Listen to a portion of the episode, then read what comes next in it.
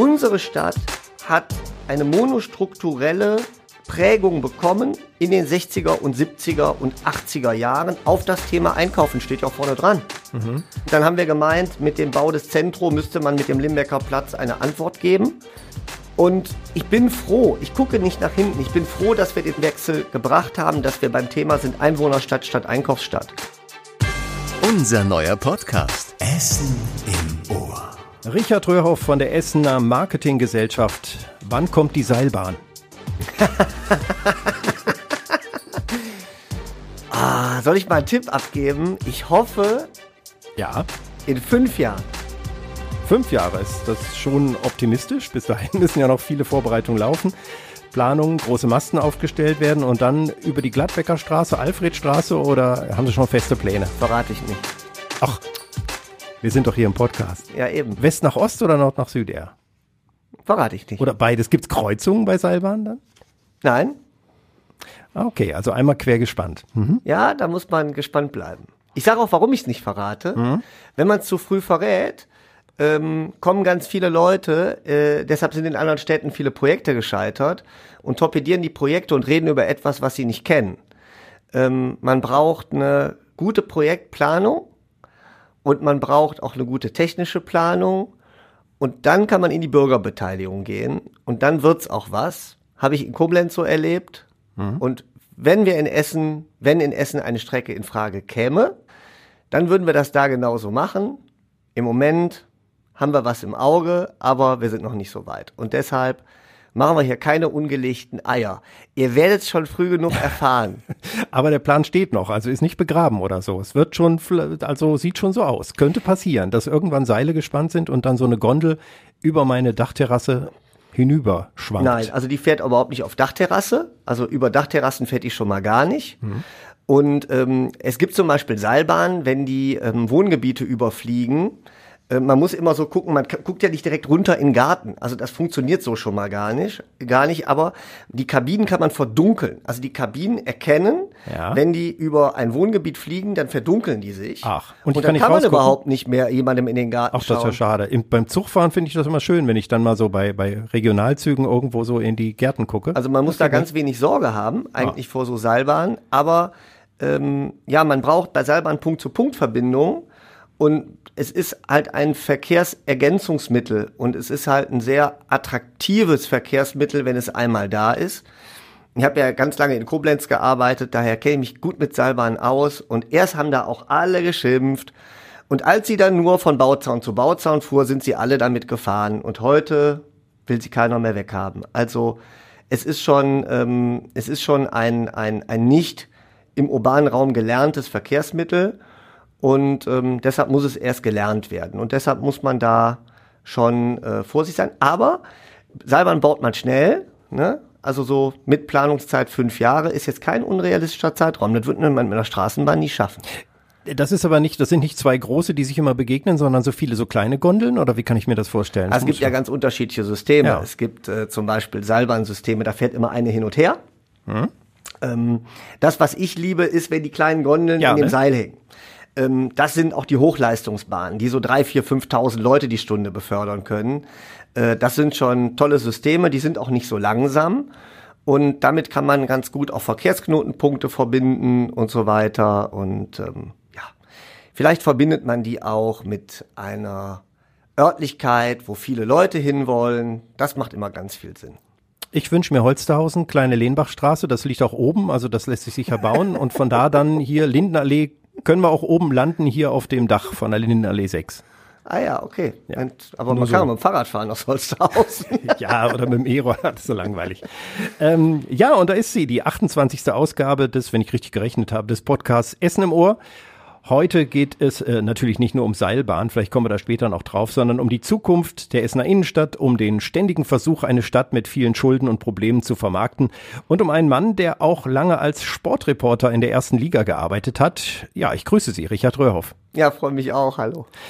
Kurz äh, noch zu euch an den Lautsprechern und Kopfsteckern. Wenn ihr Ideen, Kritik oder Fragen habt, dann stellt die gern an Radio Essen auf allen Kontaktwegen. Zum Beispiel schreibt an podcast.radioessen.de. Ja, und wenn ihr mehr Podcasts sucht, dann ist die Radio Essen Tageszusammenfassung der Tag in fünf Minuten interessant für euch und natürlich der Redebedarf, der Wochentalk mit garantiert unterhaltsamen Momenten von drei diskutierenden Radio Essen Kollegen beziehungsweise Kolleginnen. Ja, unser Gast Richard Röhrhoff hat, äh, würde ich mal sagen, immer Redebedarf. Herr Röhrhoff, äh, wer Sie kennt, weiß, Sie können reden, ohne zwischendurch Luft zu holen. Waren Sie als Kind schon so, dass Sie viel gebrabbelt haben? Ja. Die Antwort musste kurz ausfallen, das war klar. Und in der Schule auch so, hier jetzt mal jemand anders, nicht immer Ja, in meinem Richard. ersten Zeugnis steht, er störte ständig den Unterricht. Und das ist dann so geblieben im Leben. Nein. Nein, nein, Nein, nein. Ich habe mich schon weiterentwickelt. Ja. Äh, Gerade für Menschen, die gern viel erzählen, ist ja so ein Podcast, äh, aber äh, auch hier gibt es ein Format, Tricks, äh, um den Redefluss so ein bisschen einzudämmen. Also Podcast ist schön, weil man la lange reden kann, aber ich habe das hier mit dem Steckbrief und der Kurzsatzrunde, da heißt es auch ein bisschen auf Kürze und da passt in jede Zeile nur eine bestimmte Menge Text. Also wir haben jetzt erstmal den Steckbrief. Ich war ja auch mal beim Radio. Ja, aber auch, äh, auch mit Wortanteil, weil eine Reportage kann durchaus in der Schlussphase recht lang werden. Das wissen wir vom Kollegen Uwe Loch, Aber er hat nicht nur Fußball gemacht. dass das auch mal über fünf Minuten geht. Kommen wir gleich noch hin. Vollständiger Name. Richard Röhrhoff. Wann und wo geboren? Geboren am 10. Februar 1976 in Mönchengladbach. Ihre Kindheit in einem Satz. Schön. Ausbildungsweg. Ähm, Radio mit 18, also Abitur, Radio mit 18, Radio, Radio, Radio, äh, Veranstaltungskaufmann und äh, ja, dann hat das Leben geprägt. Studium ging nie zu Ende, ne? Studium ging nicht zu Ende, Radio äh, war zu erfolgreich, zu viel Geld, zu jung.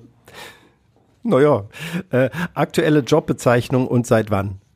Geschäftsführer der EMG Essen Marketing GmbH seit Januar 2018. Aktueller Wohnort oder Stadtteil. Harzopf. Zahl der Ehen und der Kinder. Eine Ehe, zwei Kinder. Haustiere? Schildkröten. Oh, wie viele? Drei. Schon mal weggelaufen? Nein. Oh, ja, alle, die ich kenne, deren Schildkröten sind schon mal ausgebüxt. Ja, wir hatten schon Schildkröten früher bei uns zu Hause. Ja. Kenne ich mich ein bisschen mit aus. Größtes Hobby? Fußball. Liebstes Urlaubsziel? Holland. Ihre größte Stärke? Ähm, äh, Resilienz. Aha, also gegen die bösen Dinge, die aus der Welt kommen, beständig nicht alles zu sehr und zu nah an sie ranlassen. Ihre größtes Laster? Fußball. Und Inwiefern? alles, was damit zusammenhängt. also äh, aktiv oder passiv? Sowohl als auch. Aber passiv ist halt schlecht mit Fußball, Bier trinken, Kneipe und so. Da muss ich mal aufpassen. Ja, ja, ja. Da rede ich dann wieder viel. Dann bleiben wir mal da bei Getränken, Bier oder Wein, Beides. Kaffee oder Tee, Kaffee. Frühaufsteher oder Nachtaktiver, Und sowohl als auch. Also nicht, nicht so, keins von beidem eher. Radio oder Fernsehen, Radio. ach Gott sei Dank, äh, Podcast oder Buch, Beides. ja, also geschickt äh, rausgekommen und Podcast. Also dann eher, dann würde ich eher sagen, Buch. aber Sorry jetzt. was ja viele hoffentlich wissen, Sie sind ja Buchautor. Also es hat ja mal ein Buch gegeben, authentisch und erfolgreich mit der Kraft der Emotionen. Ja. Gefühl hab- statt Kalkül. Ja, genau. Äh, Gefühl statt Kalkül, das stimmt. Hätte ich auch noch mit vorlesen sollen. Ähm, ich, es ist jetzt schon ein paar Jahre her. Wann kommt der Nachfolger? Ich glaube, da muss ich erst bei der EMG aufhören, dass ich dafür Zeit finde. Wie lange hat das damals gedauert, da so ein Buch zusammenzuschreiben? Ah, es hat schon ein gutes Jahr gedauert. Ja. Äh, ich habe es nicht in der Spiegel-Bestsellerliste gelesen, aber es war schon, also ich habe viel gehört, die das gelesen haben und äh, auch gelobt haben, dass es sehr, sehr schön zu lesen ist und gut zu lesen ist. Kamen da viele Reaktionen noch? Ja, es ist auch gut gelaufen. Also ich meine, es ist ein Sachbuch ne, über emotionale Kommunikation. Das ist ja jetzt kein Thema, wo die Massen strömen. Ne? Also, aber dafür war es auch nicht gemacht. Aber es ist gut gelaufen, weil der durchschnittliche Autor verkauft irgendwie 500 Bücher. Und ich habe, glaube ich, irgendwie etwas über 2000 verkauft. Äh, Dafür, dass mich kein Mensch kannte. kennt, so ein paar Leute schon, aber halt nicht, äh, so, bin ja jetzt kein Prominenter oder so. Dann äh, dafür war es echt gut. Aber ich habe gutes Marketing gemacht. Ja. ja, das ist ja noch ein Thema, wo wir zukommen. Äh, also, äh, das Buch, wer das noch bestellen möchte, kann das bestimmt. Da gibt es bestimmt noch irgendwo ein paar Exemplare. Ja, ein paar Exemplare. Ah, das ist gut. Restexemplare gibt es noch. So, ähm, jetzt müssen wir aber mal ernst werden hier. Sie sind kein Ruri, ne? Eigentlich aus Mönchengladbach, auch geboren, haben wir gehört. Und Ihre Frau ist schuld, dass Sie hier hängen geblieben sind? Na, die hat hier einen Job angenommen und die mag keinen langen Arbeitsweg haben. Mhm, das verstehe ich. Da haben wir uns dann für einen Umzug nach Essen entschieden. Ja, und äh, bei mir hat es ziemlich schnell gezündet. Ich mag, ich mag es einfach hier. Ich mag die Art, ich mag die Offenheit, ich mag auch die Direktheit. Ähm, und ich mag vor allen Dingen, dass man hier nicht, dass es hier eher heißt, äh, ne, äh, nicht wat bisse, sondern wat kannse. Mhm. Das kommt mir als jemandem, der gerne hart viel arbeitet, sehr entgegen. Aber Sie sind vom Typ bis dahin eigentlich eher so ein Vagabund gewesen, der auch mal weiterziehen konnte und der sich nicht vorstellen konnte, so lange in einer Stadt zu bleiben, oder? Na, ich wäre schon an, ich bin eigentlich nur mal kurz vagabundiert. Mhm. Ähm, ich war halt lange in Mönchengladbach, bis ich irgendwie Mitte 20 war und dann äh, ähm, war ich ja mit Ende 20 schon wieder hier. Das waren irgendwie nur vier, fünf Jahre. Und da wäre ich auch gerne angekommen. Mhm. Bin ich aber nicht. Hier bin ich angekommen. Jetzt in Essen angekommen und äh, was finden Sie so toll an Essen? Ein paar Sachen haben Sie ja gesagt, dass Sie es sogar zum Beruf gemacht haben, die Stadt positiv zu verkaufen. Da muss man ja nun schon wirklich auch dahinter stehen. Ansonsten ist man ja nur ein Schauspieler. Ach, das weiß ich nicht. Wir haben da zuletzt drüber diskutiert in einem anderen Podcast beim Marketing Club, dass es ja viele Kollegen gibt, die in Städte gehen und da ihren Job machen und aus anderen Städten kommen oder teilweise da einpendeln. Ich will gar nicht sagen, dass die Kollegen nicht einen guten Job machen. Ich glaube, dass es bei mir aber so ist, dass ich das mit einer ziemlich großen Leidenschaft mache. Das macht es für manche vielleicht aufregend, weil ich auch nerve. Ähm, aber ähm, ich, ich möchte halt, ich habe mich für diese Stadt entschieden. Ich glaube, dass ich kenne ja viele Uressener. Ich weiß nicht, was das stärkere Gefühl ist, wenn man sich bewusst für eine Stadt entscheidet, in der man bleiben will, oder ob man in die Stadt reingeboren ist und die ist schon Heimat. Also ich glaube, dass bei Menschen, die sich für eine Wahlheimat entscheiden und die auch eigentlich nicht mehr verlassen wollen, dass die schon das große Bedürfnis haben, diese Stadt auch besser zu machen. Ich werde auch dafür bezahlt, also nehme ich das auch sehr ernst. Sind Sie so ein Verkäufertyp? Also äh, gerade gesagt äh, Marketingclub, ne? Also so schon Marketing und wie bringe ich meine Ware, mein Unternehmen oder eben auch eine Stadt an den Mann und an die Frau? Also das, das steckt schon ein bisschen in Ihnen schon länger, ne?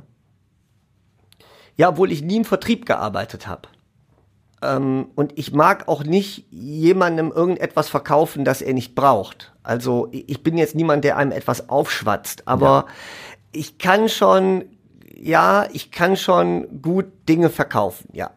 Was ist gutes Marketing? Das ist jetzt pro Seminar natürlich schon, aber. Ja, gutes Marketing ist vor allen Dingen ehrliches Marketing, weil ähm, ich, ich mag äh, Marketing, das authentisch ist, dass ein Produkt, eine Stadt ist ja auch ein Produkt, dass es so zeigt, wie es ist. Und vor allen Dingen ist gutes Marketing marktorientiert. Also es geht nicht im Marketing nur darum, Dinge zu verkaufen, die schon da sind. Es geht auch darum, Trends zu entdecken. Es mhm. geht darum, auch Trends zu setzen. Es geht darum, auch neue Dinge zu machen, Weiterentwicklung voranzutreiben. Also aus der Marktorientierung, Entwicklung und Innovation voranzutreiben, Ambitionen zu leben, Performanceorientierung zu bringen. Das bedeutet für mich auch Marketing. Also es ist viel mehr als nur bunte Bildchen draufkleben oder irgendeinem was verkaufen. Jetzt frage ich aus Eigeninteresse, gutes Marketing für Radio Essen, wenn Sie jetzt hier anfangen würden und ich würde sagen, so jetzt mal richtig diesen Sender nach vorn vermarkten. das ist aber dünnes Eis jetzt. Ja, ja. Ja, also ich glaube, dass Radio ähm, etwas Identifikationsstiftendes ist, Lokalradio. Mhm. Also ich habe ja damals meine Karriere beim Lokalradio begonnen. Und ähm, der Sender war sehr erfolgreich. Ähm, und wir waren deshalb äh, Nummer eins in Nordrhein-Westfalen von der Einschaltquote, weil wir in der Stadt sehr tief verwurzelt waren. Wir kannten die Menschen, wir kannten die Themen ähm, und wir waren heiß darauf, die Besten zu sein. Und ähm, diese Kultur, die muss man spüren auf dem Sender. Und ähm, manchmal glaube ich, dass es jungen Radioschaffenden oft darum geht, irgendwie mit ihrer Stimme zu zaubern, ähm, irgendwie tolle Sachen zu erzählen. Da geht mir manchmal so ein bisschen die Authentizität flöten. Mir werden auch Themen heute oft zu beliebig gesetzt, nicht nur bei Radio Essen, sondern ich würde mir manchmal eine Verdichtung auf den Punkt im Gefühl der Stadt wünschen. Also wenn, wenn ich hier Marketing machen würde, würde ich sagen, Radio Essen ist der Rhythmus der Stadt. Also mhm. wenn du mhm. den Rhythmus, den Puls der Stadt spüren willst, dann geht das nur bei Radio Essen. Er ist schon einen guten Spruch erfunden. Äh, den haben zwei, drei Lokalsender sogar schon. Also erfunden nicht, aber tatsächlich ist das nah dran natürlich an dem. Das ist ja immer erstmal nur der Spruch. Aber Rhythmus hat ja was ausfüllen. mit Musik zu tun. Puls ist ja, ja, irgendwie so, Rhythmus, ist so politisch theoretisch. Ja, ja, also Rhythmus, Rhythmus, ist, muss ja auch der Beat der Stadt sein, so. Der Beat der Stadt. Ja, äh, wenn das ab morgen dann hier sein. Wir produzieren Oder heute, produzieren Aufwachen. jetzt den Jingle und ab morgen kommt der. Ich wollte übrigens nie Frühsendungen machen.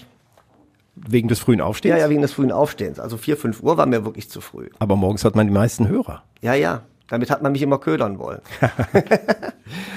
ja, jetzt ist es die Essener Marketinggesellschaft EMG. Sie sind Geschäftsführer und diese EMG gibt es ja schon lange. Und böse Zungen sagen, das ist äh, lange Zeit eine dieser zig Tochterunternehmen der Stadt, alle mit vielen Mitarbeitenden, einem teuren Geschäftsführer, Platzbedarf, Kosten. Aber ähm, ist das Beschäftigungstherapie, wo nachher ein paar schöne Flyer rauskommen? Oder warum lohnt sich das so, einen Bereich so groß auszugliedern? Der ist ja gar nicht groß. Also wenn ich mir in die Nachbarstadt schauen, Bochum hat 50 Mitarbeiter, ich habe 27. Ähm, wir sind eine sehr, sehr kleine Gesellschaft, vor allen Dingen im Verhältnis zur Größe der Stadt. Also ich wünsche mir eine Debatte um die EMG, die nehme ich immer an, weil wir nur besser werden, wenn wir für die Menschen da sind. Das ist ähnlich wie bei Radio Essen. Mhm. Ähm, unsere Mitarbeiter, wenn die etwas machen, ist das immer gut für die Stadt. Und das ist hoch motivierend. Das ist übrigens nicht immer so gesehen worden. Das haben viele Mitarbeitende bei uns überhaupt nicht gespürt. Ähm, die haben das eher als Last gefunden, nie gut genug zu sein. Dass es nie gut genug ist. Ähm, man kann Kritik von der Position sehen, der sie übt und sich dadurch fertig machen lassen. Man kann aber auch mit den Menschen gehen, die etwas wollen und kann versuchen, diese Ambition zu übernehmen. Ich glaube, das haben wir in den letzten fast vier Jahren, seitdem ich da bin, geschafft. Ich vernehme keine Diskussion mehr um die Bedeutung der EMG.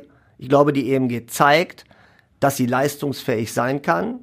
Wir haben eine super Performance. Ich werde in ganz Deutschland darauf angesprochen, wie ich das geschafft habe. Also in der Szene meiner Kolleginnen und Kollegen. Und ich glaube, das hat in der Tat etwas damit zu tun, welche Haltung man zu seiner Arbeit hat. Äh, ich möchte bei uns Mitarbeitende haben, die jeden Tag darauf brennen, diese Stadt ein bisschen besser zu machen. Und wenn es, äh, ist ja bei uns auch nicht nur Werbung, aber da werden wir ja gleich drüber sprechen, denke ich noch. Aber Sie haben einiges schon verändert in den letzten Jahren. Viel. Manche sagen zu viel, aber es war auch nötig, wenn ich so sagen darf. Also zumindest aus meiner Perspektive. Wir haben am, äh, jetzt vor kurzem 25-jähriges Jubiläum gehabt und meine Vorgänger waren auch da. Und ähm, wir haben so einen Rückblick gemacht. Ich glaube, alles hatte seine Zeit. Also wenn man, es ist auch unfair zurückzugucken und zu sagen, die haben das nicht gut gemacht oder die haben die falschen Entscheidungen getroffen. Ähm, alles hat seine Zeit und jede Zeit hat ihre eigenen Rechte und Pflichten auch irgendwie. Also was früher richtig war, kann heute falsch sein. Es ist aber auch genauso andersrum. Ähm, ich glaube, habe einfach eine sehr, ähm, viele meiner Vorgänger kamen auch nicht originär aus dem Marketingbereich. Mhm. Und ich bin nun mal ein sehr leidenschaftlicher Marketingmensch, der auch viel Expertise in diesem Bereich hat und deshalb bin ich da auch sehr eigen. Sie sind vielleicht, ja, eigen, vielleicht manchmal auch ein bisschen schwierig, weil Sie nicht so das behördliche städtische Denken haben, also wo man ja auch manchmal gucken muss, Moment, da muss ich vielleicht erst gar nicht. Der, nach den Vorschriften und dann nach den Möglichkeiten gucken. Äh, das könnte doch hin und wieder auch mal. Nein, ich gucke ja nach dem Markt. Ja. Aber es gibt sicher auch mal den einen oder anderen Konflikt oder Diskussion, nennen wir es Diskussion. Ja, aber macht doch nichts. Also, wenn das produktiv ist, dann führt das ja zu was. Und wenn das fair und sachlich ist, führt das auch zu was. Da halte ich auch jede Diskussion aus, auch mit den Medien, auch mit Kritikern, alles gut. Ich mag auch Kritik, weil nur durch Kritik wird man besser, das kennen wir alle im Leben. Aber sie muss halt sachlich und ehrlich sein. Und das war sie, als ich angefangen habe, nicht immer. Das war auch sehr oft verletzend, das war sehr oft boshaft. Das war sehr oft voreingenommen und ähm, dann führt das eher ins Gegenteil. Ähm, und ich glaube, deshalb muss man, äh, das haben wir aber auch geschafft, sachlich über die Dinge zu reden, die hier in Essen zu tun sind, weil das sind eine Menge. Und ich weiß auch, dass Essen eine Stadt ist, die unter ihrem Potenzial ist. Da kann ich jetzt aber nichts für. Aber ähm, es nützt halt nichts, wenn man auf alles draufhaut. Man muss versuchen, die Dinge in die richtige Bahn zu lenken. Und dafür braucht man halt gesellschaftlichen Konsens und auch Engagement. Wie macht man denn Marketing für eine Großstadt, die ja erstmal nicht das erste Tourismusziel auf den Städtetrips in Europa ist? Da denken die Menschen an Paris und London. Ja, und Wien und, und sowas, ja, ja, ne? ne? Ach, Amsterdam und so. Ja, aber das wäre ja auch öde. Also machen wir uns da mal nichts vor. Also ähm, da kannst du auch nur verlieren. Ähm, die sind, äh, äh, da wollen ja die Leute schon gar keine Touristen mehr haben, weil zu viele sind. Also ich glaube, bei uns äh, ist das so, dass die Stadt äh, sehr große Potenziale hat, weil sie Dinge, Gegensätze verbindet. Also nehmen wir mal den Baldener See und Zollverein. Oder wenn wir es noch krasser machen, sagen wir, wir nehmen Korte Klippe und die Schurenbachhalle. Also mhm. gegensätzlicher könnte es ja nicht sein. Die Orte liegen aber nur gefühlt irgendwie 20 Minuten auseinander. Das, das würde jemand von außen überhaupt nicht als eine Stadt betrachten. Und diese Gegensätze und diese Spannungsfelder verbunden mit Urbanität, ähm, mit der hohen Verdichtung, die wir haben, mit dem hohen kulturellen Angebot, auch mit einem großen Einkaufsangebot in unserer Innenstadt. Also das sehen Leute, die von außen nach Essen kommen, gar nicht so negativ wie die Essenerinnen und Essener. Ähm, das wissen wir aus vielen Befragungen. Ähm, ist schon ein sehr großes Spannungsfeld. Essen hat viel zu bieten und wir haben einfach eine exzellente Lage. Ne? Also wenn ich von außen komme, äh, bin ich ja auch einfach vom Bahnhof aus in einer Dreiviertelstunde stehe ich vom Kölner Dom. Also das lässt sich alles trefflich verbinden. Messe, Flughafen, alles da. Also es mhm. ist schon urban und groß, aber es gibt natürlich auch die Probleme damit und die können Sie natürlich auch in der Marketinggesellschaft so einfach nicht aus dem Weg räumen. Nehmen wir mal Verkehrsprobleme, Staus, A40, es ist dicht, das wird auch kein Tourist so gerne haben. Äh, Dreck und Schmutz, der leider immer noch an vielen Stellen da ist in so einer dicht besiedelten Stadt. Sicher kein Wunder. Vielleicht ist da aber auch noch was zu tun. Das ist ja eine politische Frage. ÖPNV nehme ich dann mal gerne. Abends 23 Uhr fährt die letzte Bahn. Ja gut, da fährt noch ein Bus, den muss man als Tourist erstmal finden und der fährt auch äh, werktags auch nicht mehr lang, dann vielleicht noch ein, zwei Mal. Das, das sind Dinge, die natürlich auch, glaube ich, noch zu backern sind, oder? Also ich glaube, die Lebensqualität einer Stadt ist ja ein Indikator dafür, wie attraktiv sie wahrgenommen wird und welches Image sie auch entwickelt. Also Tourismus ist ja nur ein, ein Indikator für Imagebildung. Ähm, Menschen, die hier leben oder die hier einpendeln, nehmen die Stadt ja genauso wahr. Und die sind ja Kommunikatoren. Ähm, wir wissen, dass die Bevölkerung eigentlich mit der Stadt sehr zufrieden ist, wenngleich es Probleme gibt, die die Leute nerven. Ähm, Sie haben eben gesagt, ne, viele Sachen waren vielleicht nicht so gut früher bei der EMG. Ich glaube, in der Verkehrspolitik war es viel schlimmer. Ähm, also da, da, wenn man von außen in diese Stadt kommt oder in die Region kommt, versteht man viele Dinge nicht. Warum haben die unterschiedliche Schienengrößen? Warum fährt die Bahn nur da und dahin und warum fährt die nicht weiter? Wir wissen, dass die jungen Menschen sich doch für diese Stadtgrenzen überhaupt nicht interessieren. Ich glaube, da gibt's einen riesigen Nachholbedarf, dass wir diese Region auch das Kirchturmdenken überwinden und ähm, ja, ich, ich, meine Aufgabe kann nur sein, da den Finger in die Wunde zu legen, aber nicht zu schimpfen, sondern die Verantwortlichen zu motivieren, diese Themen anzupacken. Nehmen wir noch mal ein anderes Beispiel, was ich immer sehr ähm, bildhaft finde, auch wenn ich jetzt in anderen Städten bin und finde so eine Straße, wo ich draußen sitzen kann und mich bewegen kann, unter Bäumchen und in einem Café sitzen kann, wäre die Rüttenscheider Straße nicht ein hervorragender Ort für Cafés, Kultviertel und Verweilen, wenn da nicht dieses Autochaos wäre? Ist ja eine heiße Frage eigentlich, ne? Aber äh, ich finde, es sitzt sich da nicht so gut, solange in beiden Richtungen Autos, Lkw, Motorräder, dann noch Fahrräder und Fußgänger dazwischen. Ähm, ist sowas nicht für eine Stadtentwicklung auch absolut wichtig für die Stadt der Zukunft? Das weiß ich nicht. Ähm, ich bin ja kein Stadtplaner. Ähm, es gibt halt unterschiedliche Meinungen. Ich bin da nicht festgelegt, weil ich glaube, dass die Menschen, es kann ja nicht so schlimm sein, sonst würden die Menschen es nicht so stark annehmen. Wenn Sie den Rolf Krane fragen, äh, Interessengemeinschaft Rüttenscheid, wird er immer sagen, der Verkehr muss drin bleiben. Mhm. Ja, ähm, wenn Sie andere fragen, sagen, der Verkehr muss da raus, ähm, dann sagen die Händler, ja, dann habe ich aber nicht mehr die Nachfrage. Ähm, Rüttenscheid ist ein sehr hoch verdichtetes Viertel. Also da gibt's wenig Grün, muss man mal so sagen. Deshalb ist gut, dass die Groga gibt. Da wohnen einfach viele Leute. Die meisten von denen verdienen nicht schlecht. Und deshalb gibt's eine hohe Nachfrage in Rüttenscheid und auch eine hohe Nachfrage nach Gastronomie im Außenbereich. Ähm, und ähm, ich glaube, ich habe in Rüttenscheid noch niemanden gehört, der gesagt hat, die Autos müssen hier raus. Ich kenne da keinen. Ähm, ich glaube, es werden ja eh irgendwann weniger Autos. Und, und dann, dann, machen die auch gar keine Abgase mehr und so. Ich meine, wer da abends mal mit dem Fahrrad durchfährt, also wenn ich mit dem Fahrrad von Harzhof aus in die Innenstadt fahre, fahre ich durch Rüttenscheid. Das ist schon anstrengend. Also das mhm. ist auch anstrengend, wenn es eine Fahrradstraße ist. Aber mein Gott, äh, wir leben in einer Großstadt und äh, wir können nicht so tun, als ob wir auf dem Dorf leben. Also das passt auch nicht zusammen.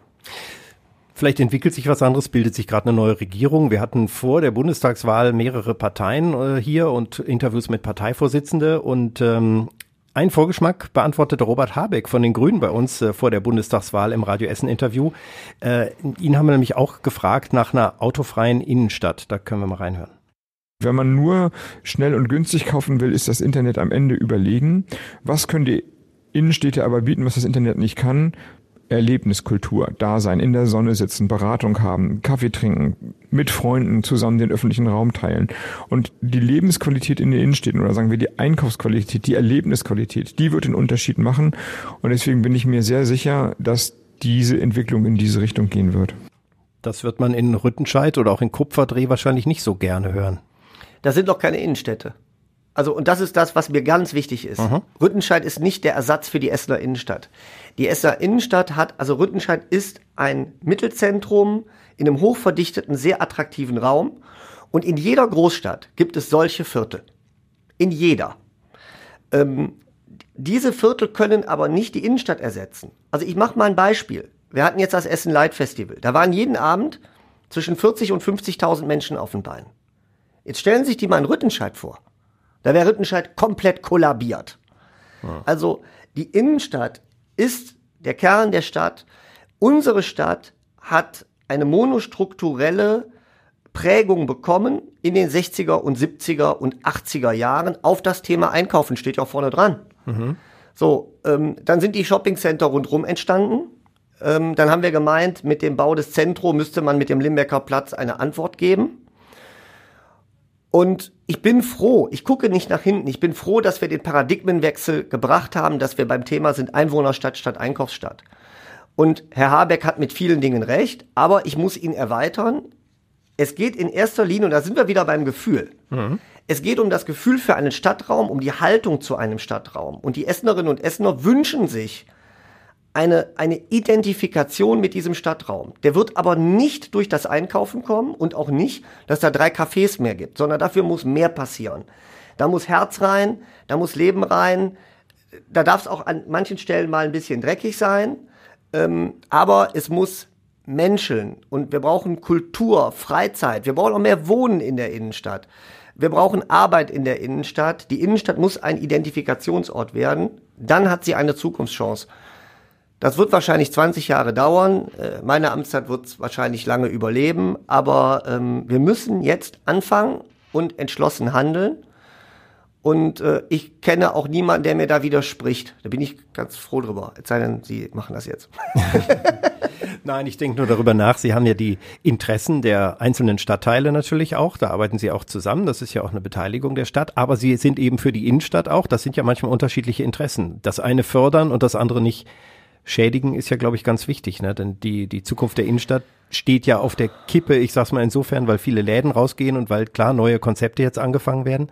Aber Sie wollen ja das Leben in die Innenstadt holen, wenn ich das richtig verstehe. Ja, aber das hat ja nichts mit den Stadtteilen zu tun. Also die Menschen leben in den Stadtteilen.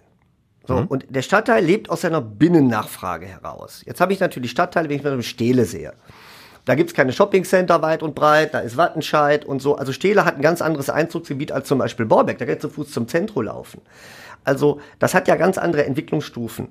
Die Innenstadt von Essen ist die Innenstadt einer der größten zehn Städte Deutschlands in einem hochverdichteten Raum. Und hier ist eine Region von fünf Millionen Einwohnern, in der wir zentral liegen. Diese Innenstadt hat allein durch ihre zentrale Lage eine Riesenchance Sie muss aber das Herz der Bevölkerung, der heimischen Bevölkerung wärmen. Das würden dann auch die Auswärtigen spüren. Und wenn wir so Events in der Stadt machen, wie wir sie jetzt ja auch sehen und der Weihnachtsmarkt steht vor der Tür, dann wissen wir alle, dass die Leute, die sonst nicht in die Innenstadt kommen, zu solchen Anlässen gerne in die Stadt kommen. Dann sind sie gerne da und dann ist auch alles gut. Aber das Thema Einkaufen trägt halt alleine nicht mehr.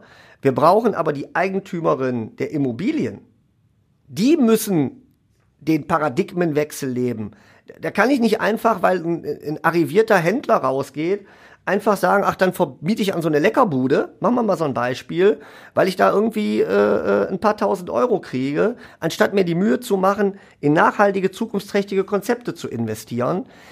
Und dann wird gesagt, ja, das Stadtmarketing macht ja nichts. Ja, das ist ja nicht meine Vermietung. Also, das Haus gehört mir auch nicht. Mir gehört nicht die Straße, die Laterne. Ich kann da nur sagen, bitte, bitte, bitte, mach doch was anderes, was Neues. Oh. Ähm, und äh, deshalb ist das ein ganz schöner Husarenritt. Aber nicht Stadtteile gegen City. Essen insgesamt hat mehr Potenzial. Und wenn die Innenstadt kaputt geht in Essen, prophezeie ich, dass es auch für die Stadtteile nicht gut ist. Darunter leidet das Image der gesamten Stadt. In allen Städten ist die Innenstadt ein vorzeigbarer Ort. Und das hat bei uns gelitten. Mhm. Und da müssen wir wieder hin. Und Corona-Pandemie und Online-Einkauf sorgen ja nicht gerade dafür, dass es ganz viele neue Geschäfte gibt oder alle überleben. Das heißt, geht es mehr in Richtung Gastronomie? Auf jeden Fall. Wir haben ähm, ja riesige Defizite im Bereich Gastronomie. Gerade die jungen Menschen sehnen sich ja nach Ausgeorten und Ausgevierteln ähm, was wir nicht haben.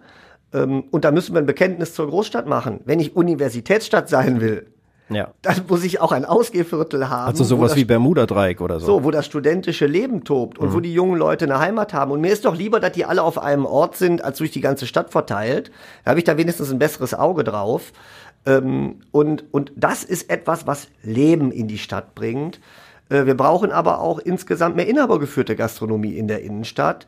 Ähm, und das ist wieder so eine Eigentümersache. Der Eigentümer vermietet an den, von dem er die meiste Miete kriegt.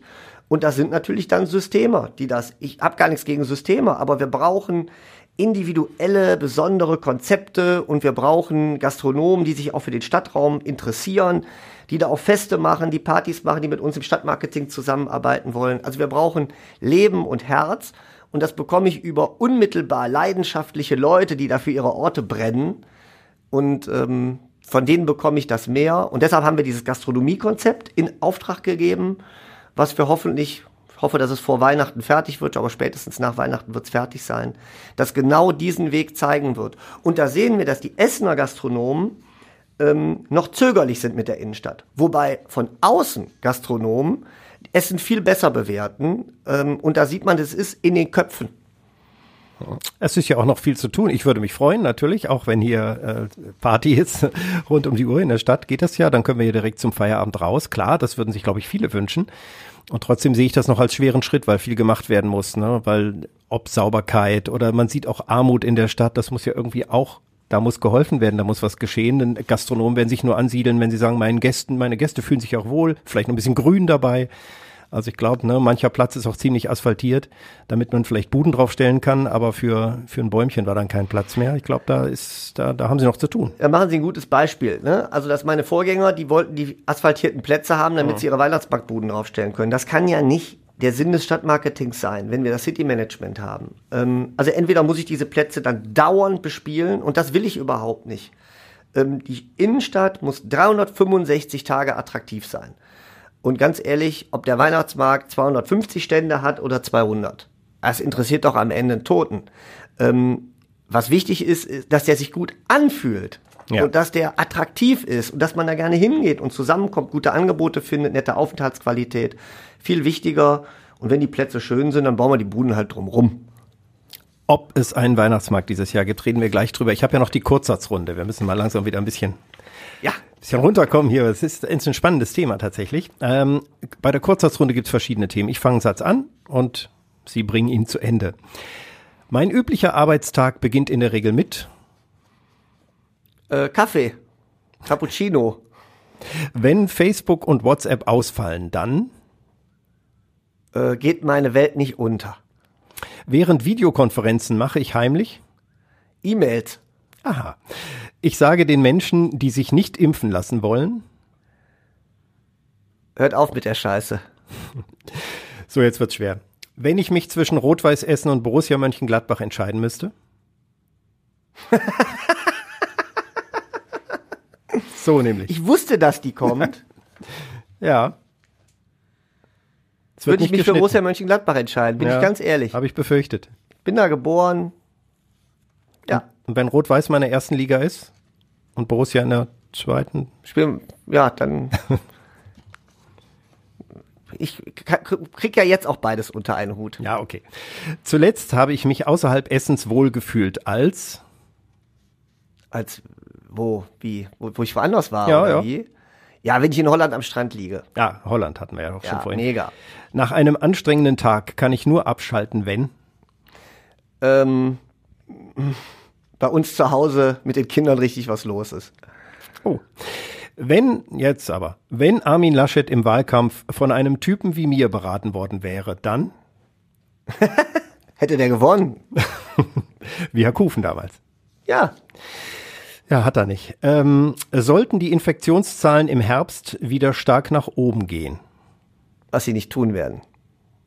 dann Einschub allein im Satz ist nicht erlaubt. Der Satz muss zu Ende gebracht werden. Dann gehen sie halt nach oben. Nach Kulturhauptstadt und Grüne Hauptstadt wünsche ich mir, Keinen neuen Titel. wenn ich mal was zu lachen haben muss, dann Ähm, denke ich an was Schönes. zum Beispiel Ach, ich kann über ganz viel lachen, hat man schon gemerkt, glaube ich. Also fällt mir nicht schwer, muss ich jetzt. Kommt bei mir immer so. Wenn ich drei Stellen in der Essener Innenstadt verzaubern könnte von heute auf morgen, dann wähle ich Den Willy Brandt-Platz, äh, den Markt und den Hirschlandplatz. Was wird dann augenscheinlich sich am meisten verändern nach dem Zauber? Alles. Okay, bin gespannt. Können ja gleich mal eine Zeichnung anfertigen. Äh, die blödeste Frage von Journalisten finde ich. Es gibt keine blöden Fragen.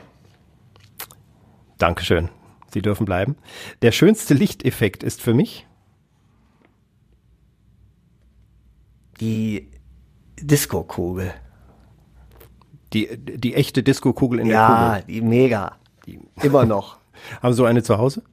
Nein. Nein, es gibt ja Menschen, die haben dann zu Hause so ein bisschen, lassen den DJ noch Aber meine. Tochter, die hat so eine Drehlampe, die Ja. schraubt die rein und die dreht Ach, sich dann so. Also die hat den Effekt. Heute mit LEDs geht das ja auch alles wunderbar. Alles. Das ist eigentlich eine super Dann Sache. machen wir zu Hause Disco. Da kommt die rein und dann machen wir DJ. Sie sind ja auch so ein bisschen Lichtkünstler, ne? Ja. Ja, habe ich mich nie getraut zu sagen. Ich bin ja kein, kein Künstler, aber vielleicht kann man Lichtkunstschaffender sagen. Da kommen ja jetzt die Lichtwochen. Das ist dann quasi jetzt ein, ein großes Fest für Sie. Wie viel mischen Sie da mit, so dass Sie sagen, oh, ich hätte gern noch ein Reh? Nee. Ach, haben wir ja schon. Oder In den Lichtwochen eine leuchtende Kugel. mit. Die, die Lichtwochen überlasse ich tatsächlich unseren ähm, Mitarbeitenden, die aus Essen kommen, weil ich ge gemerkt habe, dass die Lichtwochen eine ganz besondere Traditionsveranstaltung sind, ähm, die wir, wo wir das Niveau, das die mal hatten, nie mehr erreichen können, weil uns einfach das Geld fehlt. So mit Partnerländern und diese großen Sachen, oder? Ja, und vorher schon. Also die, die Innenstadt ist ja immer sehr aufwendig dekoriert worden und der Handel hat äh, sechs große sechsstellige Beträge investiert. Das sind heute nicht mal mehr fünfstellige Beträge. Also irgendwo muss ja herkommen. Deshalb verstehe ich den Schmerz der Bevölkerung, dass das wieder groß wird. Deshalb haben wir mit dem Light Festival einen, ein neues Konzept, glaube ich, geschafft, dass das auch erreicht. Aber die Lichtwochen an sich versuchen wir wieder so ein bisschen mehr Family-like zu machen. Ich glaube, die werden auch schön. Aber das macht unsere City-Managerin, die Svenja Kremer, das ist ein Essener Mädchen. Und die liebt Lichtwochen und deshalb hat die da auch, äh, wird das so gemacht, wie die das will. Feuerwerk gibt's auf jeden Fall. Jawohl. Ja, wir haben ja schon drüber berichtet bei Radio Essen. Kann man alles nachlesen auf radioessen.de. Wir müssen aber über Veranstaltungen in der Stadt reden. Äh, Sie denken ja alles neu und da hat die Pandemie sogar, ja, vielleicht eine Denkpause gegeben. Essen Original zum Beispiel, aber auch das Essen Light Festival, die Weihnachtsmärkte und andere städtische Veranstaltungen. Äh, womit fangen wir an? Sie sind der Fragesteller. Ich dachte, ich lasse dem Gast mal die Auswahl. Ich würde mit Weihnachtsmärkten mal anfangen. Ich glaube, das, äh, Kommt als nächstes, ne? das, das steht kurz bevor und ähm, Weihnachtsmarkt wird schön, er wird stattfinden. Der Weihnachtsmarkt wärmt das Herz. Ich finde immer, wenn der anfängt, vorher ist es total hektisch. Und dann fängt er an und dann am ersten Tag, so nach 17, 18 Uhr, legt sich so ein wundersamer Frieden über die Stadt. Und der hält auch an.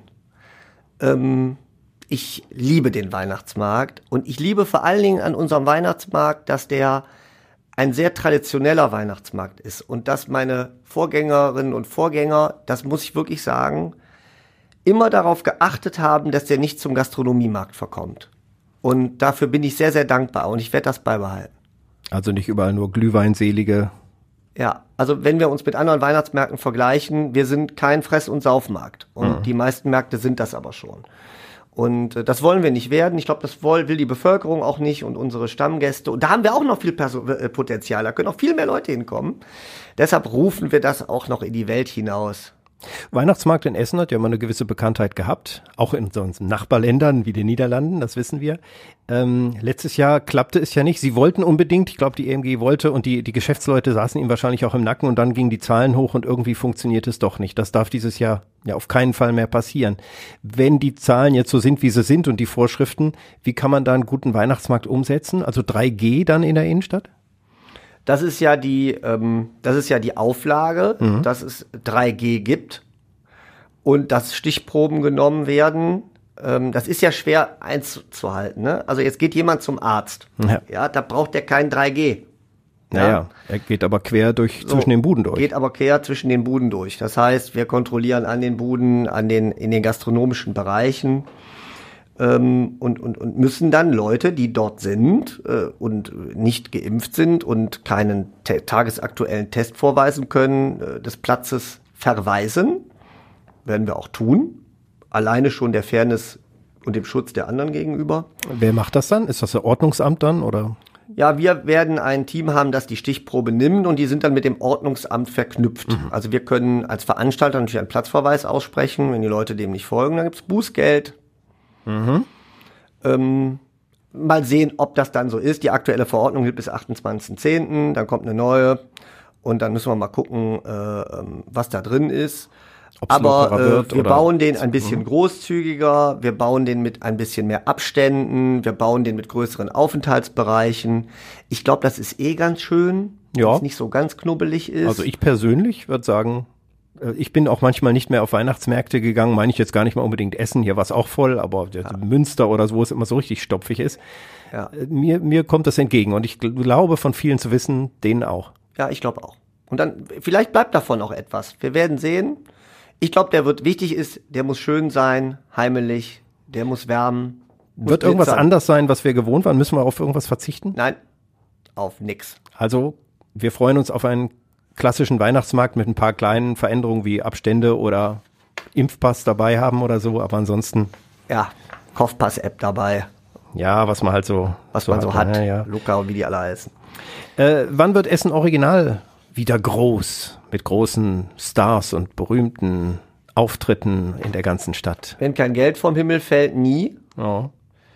Das liegt aber jetzt nicht an uns, sondern das liegt einfach daran, dass die ähm, Künstlerinnen und Künstler ja kein Geld mehr mit Plattenverkäufen verdienen. Also früher sind die gekommen, als die großen Stars zu Essen Original kamen, kamen die ja, um das Konzert- und Festival-Feeling, die Atmosphäre dieses Stadtfestes zu nutzen, um ihre Bekanntheit zu vergrößern und die Leute danach in die Plattenläden gerannt sind oder Downloads gemacht haben.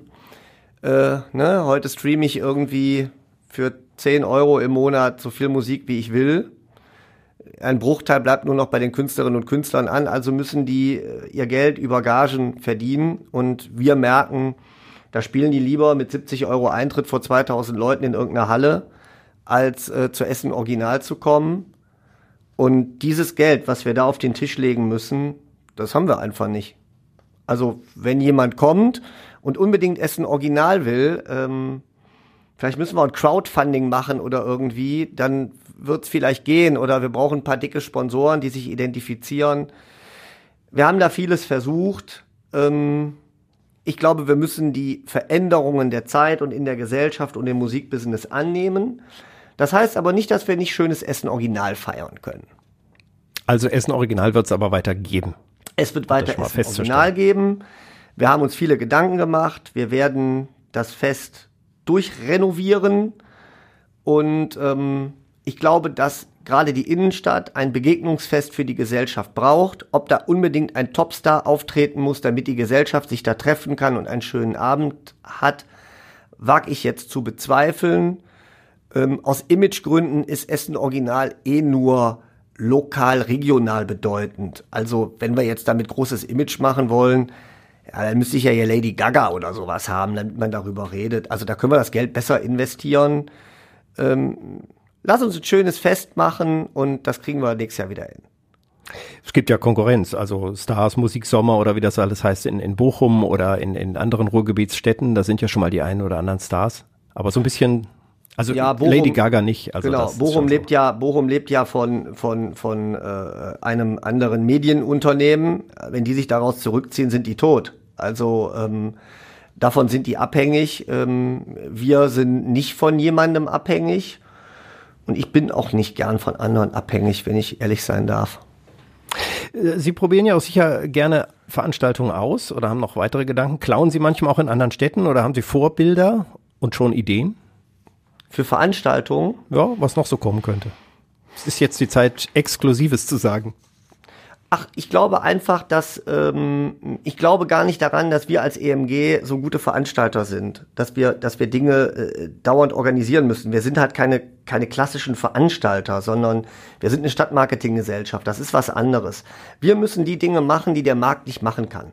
Also Sie werden keinen Privatveranstalter finden, der Essen Original macht. Sie finden auch niemanden, der den Weihnachtsmarkt macht. Das Ding ist viel zu groß, viel zu riskant. Also ich meine, ihr haftet dafür, ne? wenn da was passiert und so. Also ist vielen Leuten überhaupt nicht klar.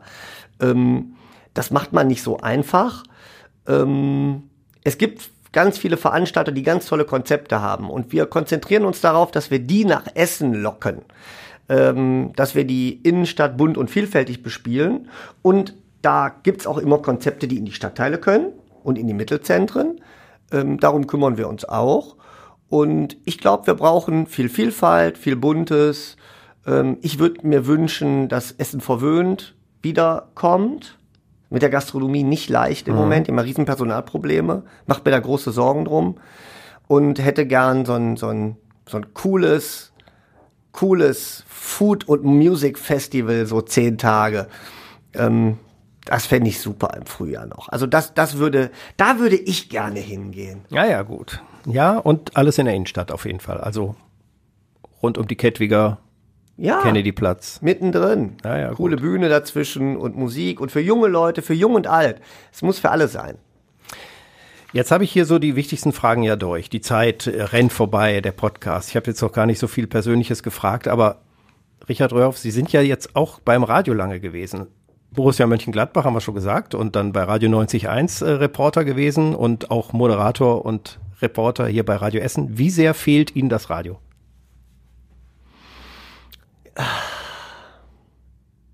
Manchmal fehlt es mir wirklich sehr. Muss das wirklich sagen. Das war eine, die Radio 91 Zeit war eine der schönsten Zeiten meines Lebens. Ich war jung. Ich hatte plötzlich die Möglichkeit, die Fußball, in der Fußball-Bundesliga zu kommentieren, in einer Zeit, als es kein äh, Premiere oder Sky gab oder The Zone oder wie das alles heute heißt. Da gab's nur, ich höre öffentlich-rechtlich oder ich höre privat. Also ich weiß ja, mein erstes Spiel im Berliner Olympiastadion kommentiert. Da habe ich acht Privatsender gleichzeitig bedient. Das war ja auch der Grund, warum ich nicht zu Ende studiert habe. Da habe ich einfach so viel Ja, Geld gut, für das bekommen, gut. dass es natürlich äh, äh, schön war, das weiterzumachen. Aber das war einfach eine besondere Zeit und die Zeit hat sich halt verändert. Und ich habe eben gesagt, alles zu seiner Zeit. Deshalb weine ich der Zeit nicht nach. Ich habe eher verbinde vieles damit. Ich habe unfassbar viel gelernt. Ich habe gelernt, komplexe Zusammenhänge einfach auf den Punkt bringen zu können. Das ist eine tolle Gabe, die lernt man beim Radio. Nirgendwo lernt man so verdichten wie da. Man lernt auch irgendwie gerade auszureden. Davon kann man in seinem späteren Leben, wenn man sich das bewusst macht, ähm, profitieren. Und wenn ich so belangloses Gebrabbel im Radio höre, das mag ich nicht. Also äh, dann, das habe ich auch so gelernt. Meine erste Chefredakteurin hat immer gesagt, Herr Röhr, wenn Sie nichts Nettes zu sagen haben, spielen Sie noch ein Lied. Da ist was dran. Gibt es was, was Sie sich äh, wünschen, was morgens vielleicht mehr zu hören sein soll oder weniger? Ich gebe das dann weiter unauffällig. Ja, die soll nicht so belanglos rumquatschen. Was ist belanglos? Also Also, auf Punkt, Promisachen? Also irgendwas, was Nonsens, was, was, was kein, also entweder habe ich einen Nachrichtenwert äh, oder eine Information, die ich wirklich brauche. aber äh, manchmal wird so um den Pudding gelabert, ne? Also dann, dann werden so Schleifen gedreht. So, das, äh, das, das langweilt mich. Ja. So. Oder äh, Talk-ins, also wenn Leute angerufen werden, dann kommt das nicht auf den Punkt und dann denke ich immer, komm mir zum Punkt. Also ich habe es kurz gelernt für beim schon. Radio, haben's- außer beim Fußball, aber das wissen Sie ja. Wir haben es ne? schwer mit der Unterhaltung bei Richard Röhrhoff, aber er selbst äh, ist beim Sport, wo das ja auch sehr polarisiert und andere wieder abschreckt. Haben Sie irgendeine Erinnerung, irgendwas noch, was hängen geblieben ist, wo Sie sagen, daran denke ich immer mal noch bei Radio Essen, was schiefgegangen ist oder an, an Begegnung mit Kollegen oder mit Promis, wie auch immer? Bei Radio Essen, ähm, bei Radio Essen war für mich eine schöne Zeit. Das war ja 2007, ich weiß gar nicht, 2007 bis 2013, 12. Es war auch eine lange Zeit. Die war nicht so intensiv, weil ich sehr beruflich eingespannt war, äh, hier und da Fußball gemacht habe. Aber in meiner Anfangszeit in Essen hat mir Radio Essen die Möglichkeit gegeben, als Reporter die Stadt kennenzulernen. Und Sie lernen nirgendwo so die Stadt kennen, wenn Sie als Reporter unterwegs sind. Also ich habe Essen durch Radio Essen sehr schnell kennenlernen können, viele Leute kennenlernen können. Das war sehr schön. Ähm, und äh, ich erinnere mich in der Tat daran, dass ich fünf Tage in Essen gewohnt habe und dann der Anruf kam, Radio Essen dringend einen Reporter brauchte an einem Spiel und der Anruf kam um 17 Uhr und um 19 Uhr saß ich in der Hafenstraße. Wir haben auch gewonnen. Ich glaube 2-1 gegen SC Verl war das, glaube Ah ja, ich. ja, das ist heute noch Regionalliga, Da waren richtig. wir gerade irgendwie abgestiegen und ähm, ich äh, habe gedacht, ich habe nur gesagt, ich habe weder Rot-Weiß Essen noch diesen Gegner jemals gesehen. Äh, Und ich hatte fünf Jahre nichts gemacht. Hat Beste. Voraussetzung, Hat ja. funktioniert. Ja, ich habe das gemacht, was ich immer mache. Ich habe vorher einen Stauder getrunken, eins. Ne? Mhm. Und äh, dann hat man so ein bisschen Lockerheit. Die Spannung ist noch da. Und es war schön. Und daran erinnere ich mich sehr gerne. Hafenstraße war toll. Also wer weiß, vielleicht wird die Karriere irgendwann noch mal eine andere Richtung nehmen und äh, Rot-Weiß Essen in der nie. ersten Liga und dann äh, das Spiel gegen Borussia Mönchengladbach und plötzlich ist er da. Zumindest als Gastkommentator. Wer weiß, wir schreiben das mal auf. Ich könnte über beide Mannschaften vieles erzählen, in der Tat. Davon gehe ich aus, auch wenn sich inzwischen ja auch in der Branche viel geändert hat, muss man ja auch sagen. Ja, das war der Geschäftsführer der Essen Marketing Gesellschaft, Richard Röhrhoff. Viele Antworten auf viele Fragen wie immer in diesem Podcast. Wer aber noch weitere Fragen hat oder wer noch andere Gäste vorschlagen möchte, melde sich gerne unter podcast.radioessen.de. Nächste Woche geht's direkt ins Gefängnis mit dem Podcast, also jedenfalls gedanklich. Zu Gast ist dann die Leiterin der Justizvollzugsanstalt Essen, Beate Wandelt. Mein Kollege Julian Schildheuer führt dann das Interview und auf den Einblick hinter diese schwedischen Gardinenkulissen freue ich mich schon. Ich bin Christian Pflug und in zwei Wochen wieder hier im Download, dann mit Professor Karl Rudolf Korte, bundesweit bekannter Politikwissenschaftler von unserer Universität Duisburg-Essen. Also da sind die Hochgeräter da. Danke an den Hochgeräter Richard Röhrhoff. Alles Gute und äh, ja, danke für die Zeit und die Auskunftsfreudigkeit. Danke, hat Spaß. Essen im Ohr. Der Podcast Talk mit Christian Pflug. Überall da, wo es Podcasts gibt.